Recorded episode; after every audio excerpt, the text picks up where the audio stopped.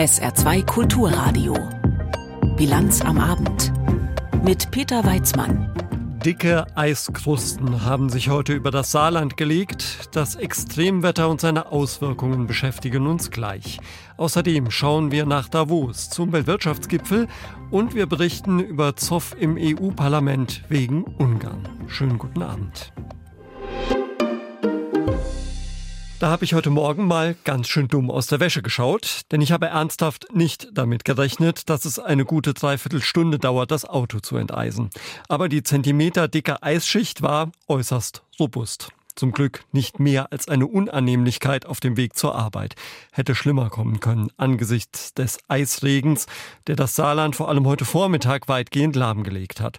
Landtag, Sitzungsausfall, Museen zu, Flughafen geschlossen. Und auch sonst ging nicht viel. Markus Persson hat das Geschehen den ganzen Tag über für uns in den Blick genommen und ich habe ihn eben gefragt, wie es jetzt auf den Straßen aussieht. Ja, die Lage hat sich erheblich beruhigt, muss man sagen. Also wenn man überlegt, was wir über den ganzen Vormittag an Meldungen haben, was alles nicht funktioniert oder was gesperrt ist, davon sind wir jetzt doch ein gutes Stück weg. Und ich habe eben noch mit Stefan Lasotta, mit dem Polizeisprecher, telefonieren können und der hat die Tageslage so zusammengefasst. Wir haben in der Zeit zwischen 6 Uhr heute Morgen und 14.30 Uhr heute Nachmittag landesweit 120 Verkehrsunfälle gehabt. Dabei kam es nur bei fünf Unfällen zu Verletzungen. Die Personen wurden da auch nur leicht verletzt, gab also keine Schwerverletzten. Aus unserer Sicht ist das relativ glimpflich abgelaufen im Gegensatz zu den Erwartungen, die man vielleicht hatte mit diesem Eisregen. Ja, und äh, der folgenreichste Unfall, das ist der auf der A6 gewesen bei St. Ingbert zwischen St. Ingbert West und St. Ingbert Mitte in Fahrtrichtung Mannheim. Da sind nämlich heute Morgen vier Autofahrer auf eine Eisplatte gekommen, ins Schleudern geraten, in die Leitplanken gekracht. Alle vier wurden Gott sei Dank nur leicht verletzt. Allerdings war die Autobahn für dreieinhalb Stunden in diese Fahrtrichtung komplett gesperrt.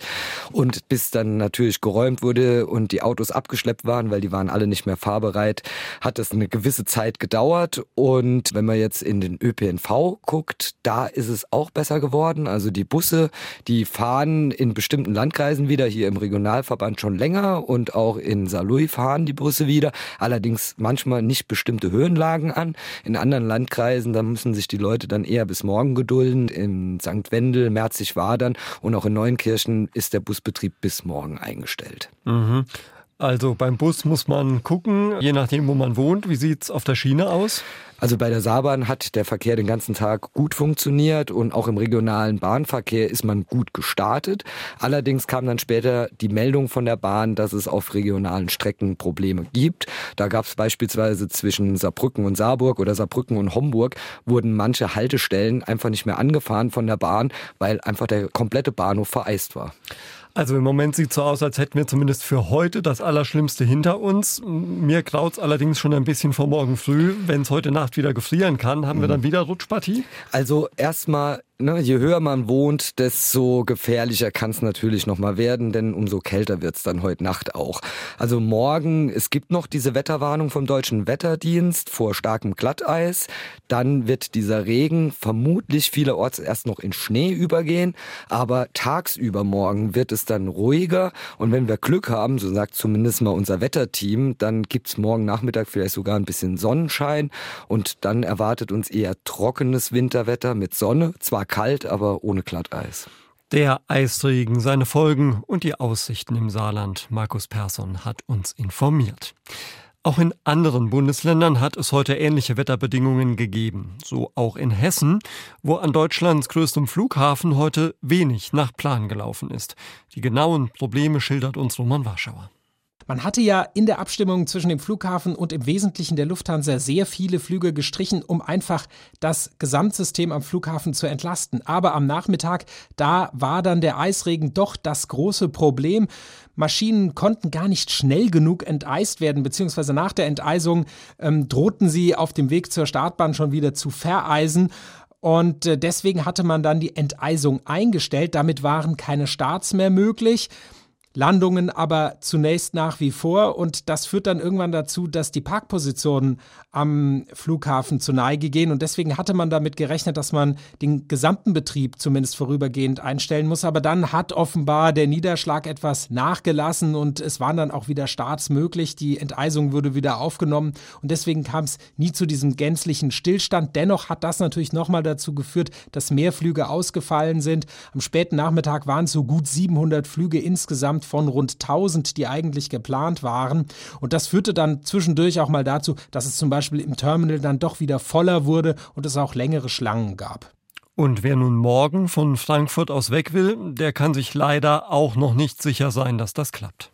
Am Ende ist das Wetter so ganz lokal natürlich nur schwer zu prognostizieren und in der Nacht zum Beispiel soll es weitere Schneefälle geben. Möglicherweise kommt ja auch noch mal verstärkt Eisregen dazu. Das ist alles so ein bisschen unklar und Deswegen heißt es auch, zumindest mal bis in die erste Tageshälfte morgen hinein, äh, ist weiterhin mit starken Beeinträchtigungen zu rechnen. Und wenn man mal auf die Abflugtafel sozusagen schaut, dann sieht man auch schon wieder einige Flüge, die am frühen Morgen gestrichen sind, beispielsweise nach Amsterdam, nach London, nach Paris. Und äh, das ist auch sicherlich noch keine endgültige Liste. Da kommen sicherlich noch mal ein paar dazu. Das heißt, Passagiere sollten auf ihr Handy in die E-Mails schauen, äh, ob sie möglicherweise Informationen der Airline haben, ob ihr Flug geht oder nicht, ob sie möglicherweise umgebucht sind. Und es wird auch geraten, noch mal aktiv den eigenen Flugstatus zu checken, also über die jeweiligen Apps oder die Internetseiten. Und dann auch noch mal der Rat, nur dann zum Flughafen kommen, wenn man sich ziemlich sicher sicher ist, dass der Flug auch tatsächlich startet. Äh, denn ähm, wenn er gestrichen ist, dann kann man am Flughafen relativ wenig tun. Da soll man dann im, am besten zu Hause bleiben. Informationen von Roman Warschauer über die Lage am Frankfurter Flughafen. Ja, und die Wetterlage, die hat heute auch beim Autobauer Ford in Saarlouis eine Rolle gespielt. Da hat es am Vormittag einen Warnstreik gegeben. Unter dem Motto Saarlouis muss leben, hatte die IG Metall dazu aufgerufen. Geplant war eigentlich eine Demonstration vor dem Werk. Die ist aufgrund der Wetterlage dann ins Werk verlegt worden. Lars Ohlinger. Die Beschäftigten demonstrierten in den Werkshallen für Fortschritte bei den zurzeit stockenden Sozialtarifverhandlungen. Sehr lautstark zogen sie durch die Hallen. Rund 1000 Mitarbeiter der Frühschicht legten für eine Stunde die Arbeit nieder. Laut IG Metall geht es in den Sozialtarifverhandlungen darum, welche Mitarbeiter einen der verbleibenden 1000 Ford-Arbeitsplätze erhalten werden. Außerdem wird über Abfindungen und Qualifizierungsangebote für die anderen Beschäftigten verhandelt. Hintergrund ist das beschlossene Ende der Fokusproduktion Mitte des nächsten Jahres. Auch der Betriebsrat kritisiert die Geschäftsführung und droht mit einer Urabstimmung und längerfristigen Streiks. Seit dem Verhandlungsbeginn Mitte Oktober habe die Geschäftsführung kein sinnvolles Angebot unterbreitet. Für morgen Nachmittag ist bei Ford ein weiterer Warnstreik geplant. Weniger Fett und Salz, mehr Bio und Produkte aus der Region. Für die einen klingt das nach harmlosen Tipps für besseres Essen. Die anderen sehen da schon den nächsten Kulturkampf heraufziehen. Denn diese Empfehlungen sind Teil der Ernährungsstrategie der Bundesregierung. Landwirtschaftsminister Özdemir von den Grünen hat die heute vorgestellt. Eva Ellermann. Gesund, nachhaltig und lecker, so wünschen sich die Menschen ihr Essen, sagt Ernährungsminister Özdemir.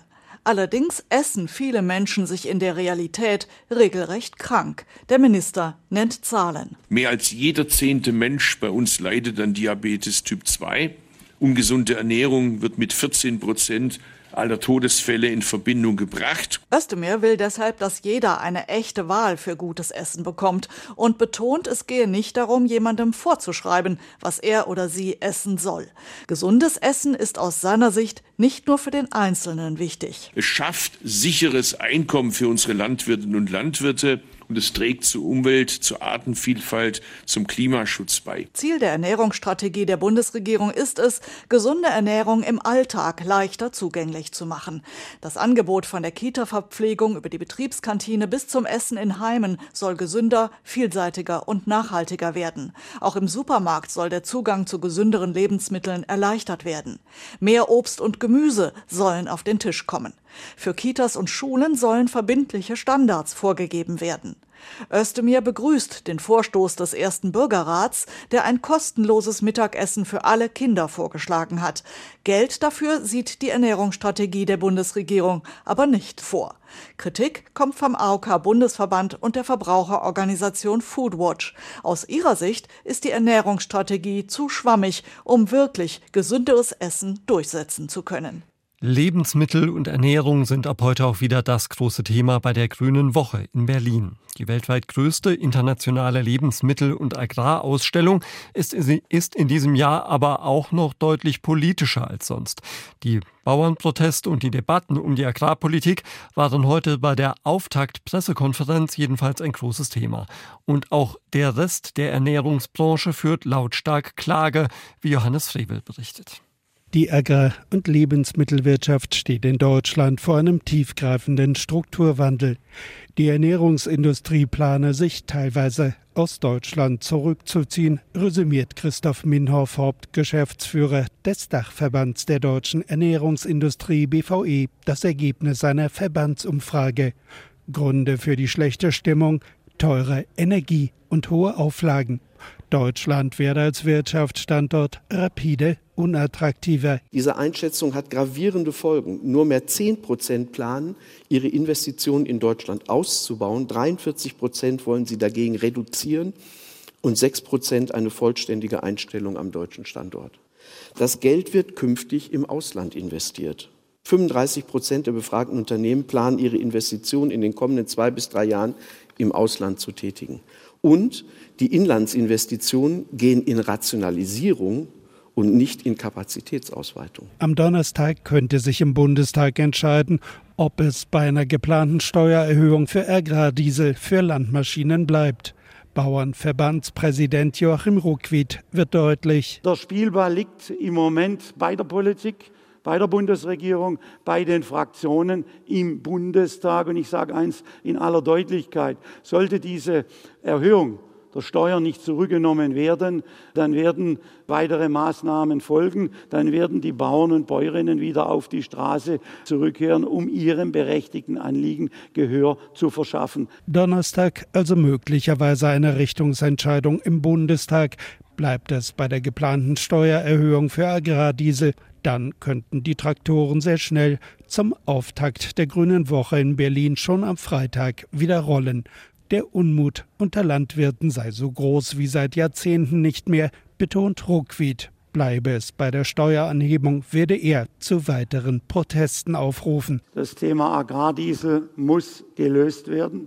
Rücknahme, wenn das gelöst ist, können wir weitere Themen besprechen, vorher nicht mit einer Rücknahme dieser einseitigen Belastung der deutschen Landwirtschaft äh, könnte man die Träger von der Straße bringen. Protestaktionen auf der Grünen Woche plant der Bauernverband nicht. Sie hören die Bilanz am Abend auf SA2 Kulturradio.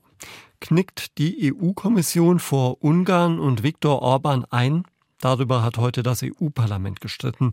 Gleich eines unserer Themen bis 18 Uhr. Jetzt gibt's erstmal die Meldungen mit Roswitha Böhm. Der Gesamtbetriebsrat des Autozulieferers ZF warnt vor einem großen Stellenabbau in Deutschland in den kommenden Jahren. Wie die Betriebsräte mitteilten, sind mindestens 12.000 Arbeitsplätze davon betroffen.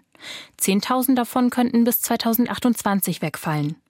Es handelte sich dabei um Zahlen, die der ZF-Vorstand vor Weihnachten präsentiert habe. Der Konzern selbst wollte die Zahlen nicht kommentieren. Morgen soll es ein Gespräch zwischen der Geschäftsführung und Arbeitnehmervertretern geben.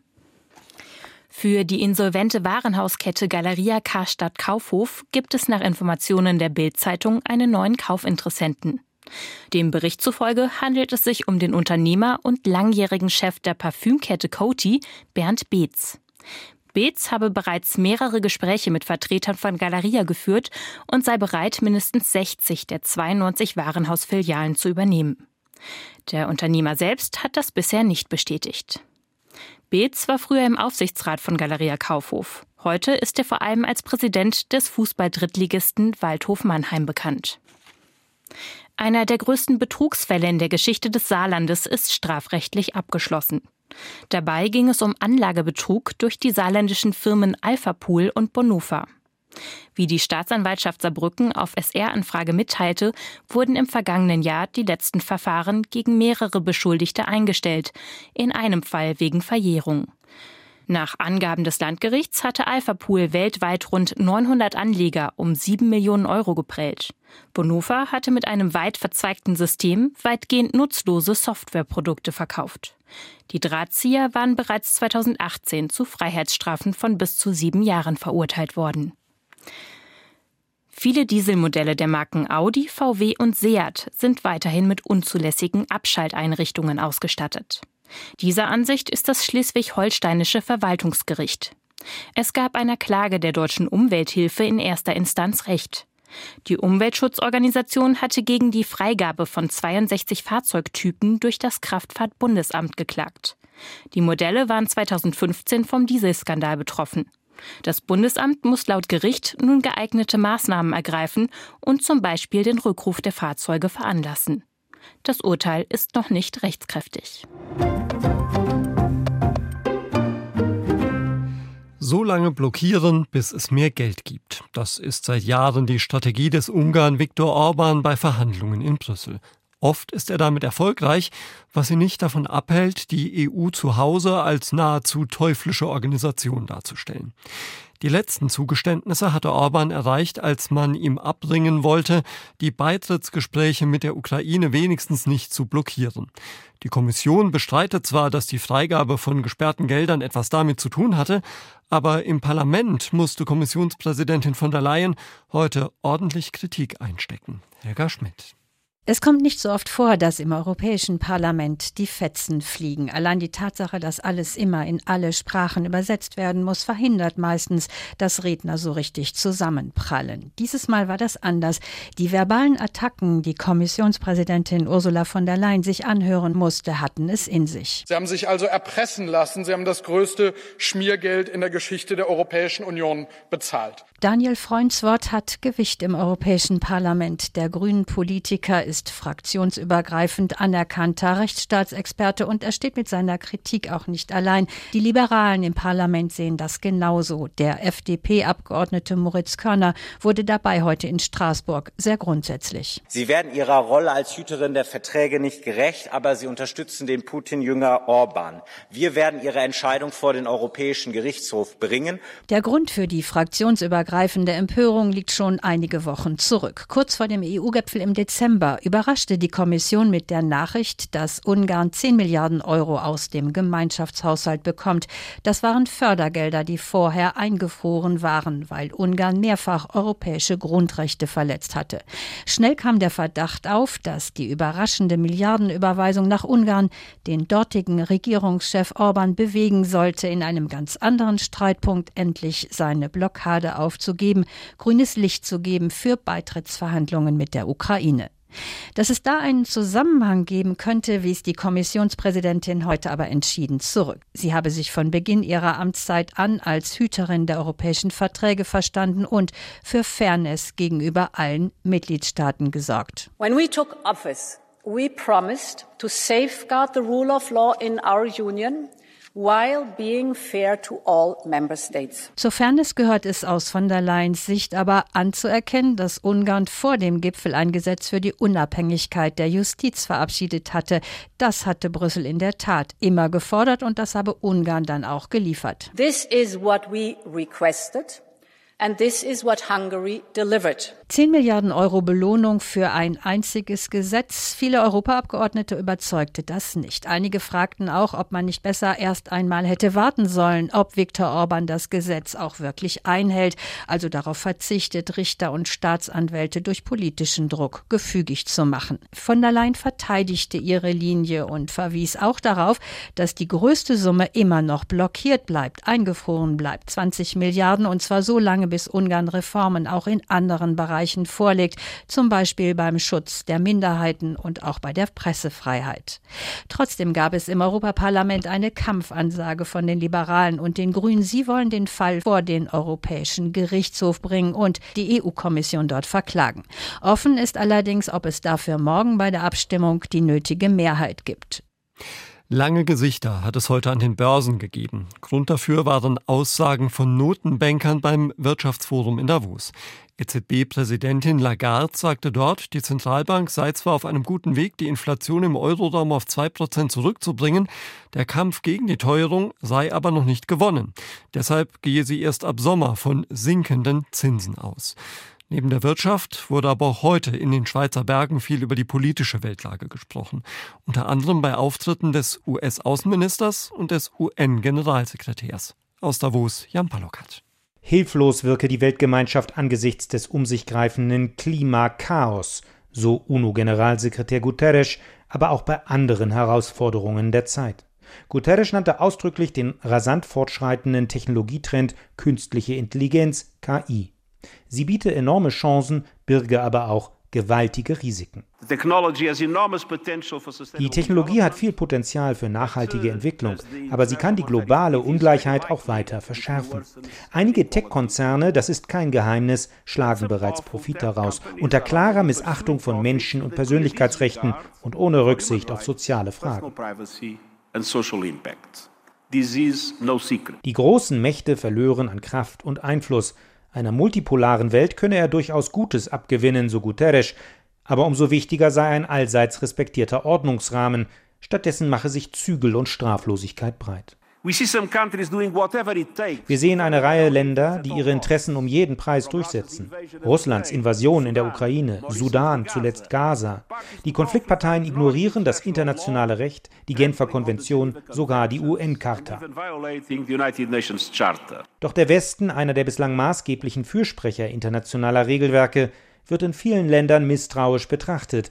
Der aktuelle Nahostkonflikt verstärke das noch so in Davos Wolfgang Ischinger, Chef der Münchner Sicherheitskonferenz. Jetzt mal globalpolitisch betrachtet, fürchte ich, dass dieser Vorgang ein Problem verstärkt, multiplizieren wird, das uns, den sogenannten Westen, schon seit geraumer Zeit belastet, nämlich der nicht ganz unberechtigte Vorwurf aus dem sogenannten globalen Süden, wir würden mit Double Standards wir würden also mit unterschiedlichen Maßen messen. Solche Selbstkritik von Vertretern des Westens ist recht oft zu hören in Davos, kumulierend etwa in der Bitte an US-Außenminister Blinken, auf einem Podium zum Eindruck Stellung zu nehmen, den USA seien jüdische Leben wichtiger als palästinensische. No. Period. For me, I think for so many of us, um, für mich und für so viele von uns ist das, was in Gaza jeden einzelnen Tag passiert, herzzerreißend. Das Leiden unschuldiger Männer, Frauen und Kinder bricht mir das Herz. In Gestalt des iranischen Außenministers war derweil auch ein Vertreter jener Mittelmächte präsent, denen nachgesagt wird, dass sie das globale Machtvakuum füllen. Mittels Lieferungen von Drohnen an Russland für dessen Angriff auf die Ukraine, was der Minister aus Teheran abstritt, oder durch Raketenangriffe auf andere Länder, die der Chefdiplomat verteidigte. Jüngste Attacken auf Ziele in Pakistan hätten einer sunnitischen Terrormiliz gegolten und dienten der Selbstverteidigung, so Außenminister Amir Abdollahian. Iran respektiere die Grenzen und die Souveränität Pakistans. Diese Worte ernst genommen, wäre ein entscheidender Grundsatz auch aus Sicht des UNO-Generalsekretärs eingehalten. Wenn wir uns daran gewöhnen, dass Grenzen beliebig verschoben werden können, wäre das weltweite Chaos perfekt, betonte Antonio Guterres mit Blick auf die Ukraine in Davos. If we start to accept that the territorial integrity of countries is expendable, we will create chaos in the world. Das war ein Beitrag von Jan Palukat vom Weltwirtschaftsgipfel, wo auch der Nahostkrieg heute ein Thema war, wir haben es gehört. Vor Ort im Nahen Osten versucht man jetzt, die seit über 100 Tagen verschleppten Geiseln der Hamas, die teils krank sind, mit Medikamenten zu versorgen. Tim Aßmann. Am Morgen brachte die katarische Luftwaffe Medikamente und andere humanitäre Hilfsgüter ins ägyptische El Arish, nahe der Grenze zum Gazastreifen. Der Weitertransport in das Kriegsgebiet werde von katarischen Unterhändlern überwacht, unterstrich die israelische Regierung. Medienberichten zufolge soll auch das Internationale Rote Kreuz eingebunden sein, um sicherzustellen, dass die gelieferten Medikamente auch tatsächlich die israelischen Geiseln erreichen. Wie genau dieser Teil des Abkommens umgesetzt werden soll, ist unklar und damit aus Sicht der Geiselangehörigen die Schwachstelle des Abkommens. Nadav Rudaev, dessen Vater Lior verschleppt wurde, sagte im Interview mit dem israelischen Sender Khan, es muss Beweisbilder dafür geben. Was soll Hamas sonst davon abhalten, die gelieferten Medikamente selbst zu nutzen? Wir haben in dieser Frage keine Zusagen bekommen. Es ist nicht klar, ob wir über die Lieferung der Medizin auch ein Lebenszeichen der Geiseln erhalten. Katar hatte die Einigung zwischen Israel und der Hamas vermittelt. Ein Teil der noch mehr als 100 im Gazastreifen verbliebenen Geiseln leidet unter Vorerkrankungen wie Diabetes und Herzproblemen. Im Gegenzug für ihre Versorgung sollen auch Medikamente für palästinensische Patienten geliefert werden.